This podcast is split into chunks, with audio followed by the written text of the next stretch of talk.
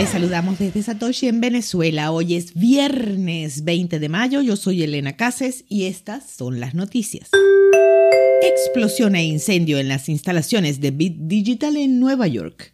Una explosión la semana pasada en la subestación de una instalación minera de Bitcoin en las cataratas del Niágara, Nueva York, provocó un incendio y que miles de máquinas se desconectaran. La instalación donde ocurrió el incidente el 10 de mayo es propiedad de Block Fusion, que ofrece servicios de colocación a mineros.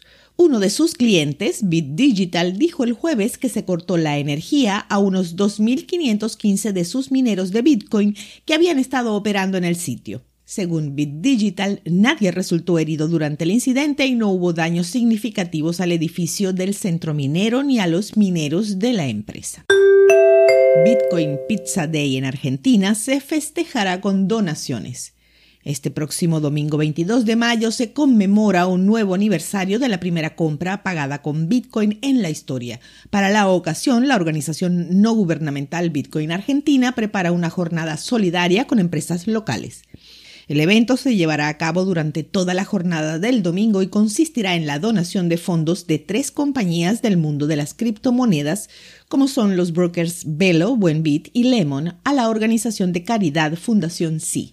La aplicación de repartos de comida pedidos ya también forma parte de la iniciativa. Esta es la cuarta edición del Bitcoin Pizza Day con fines solidarios que la ONG Bitcoin Argentina realiza en el país. Fundación Sí, la beneficiaria de esta jornada, es una organización que colabora con los sectores más vulnerables a través de proyectos educativos, formativos, culturales y comunitarios. Presidente de Panamá considera veto a ley de criptomonedas. Apenas el mes pasado parecía que Panamá sería el próximo país latinoamericano que recibiría Bitcoin con los brazos abiertos cuando la legislatura del país aprobó un proyecto de ley que regula el uso de criptomonedas. El proyecto debía ser firmado por el presidente del país antes de que entrara en vigor, y los políticos y los entusiastas de las criptomonedas se sentían optimistas.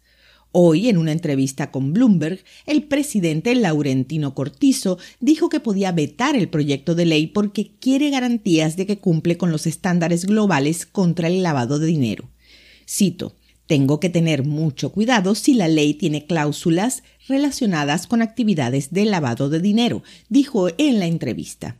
La ley cripto, como se la llama, permitiría a los panameños comprar bienes cotidianos con activos digitales. El proyecto de ley menciona que se permitiría el comercio de Bitcoin, Ethereum, XRP, Litecoin y Stellar. A mediodía de hoy el precio de Bitcoin estaba en casi 29 mil dólares con una variación a la baja en 24 horas de más del 3%. El hash rate es 196 exahashes por segundo. Les deseamos a todos un feliz fin de semana. Esto fue el Bit desde Satoshi en Venezuela.